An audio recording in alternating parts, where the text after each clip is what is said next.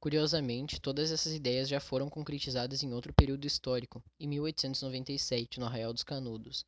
Lá os moradores tinham tudo: liberdade, moradia, emprego, alimentação, acesso à escola e religião, prosperidade e igualdade, beirando até uma espécie de socialismo utópico.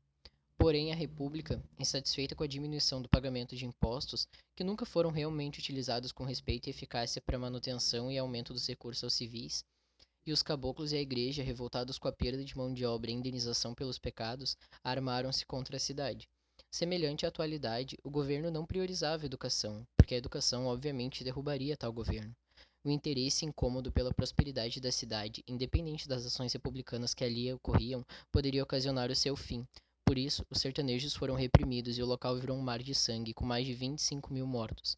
Segundo o G1, os principais problemas apontados pelo, pela sociedade no nosso país atualmente são saúde, educação, desemprego, segurança pública, corrupção, economia, administração, política, meio ambiente, fome, miséria. E mais da metade desses haviam desaparecido no arraial.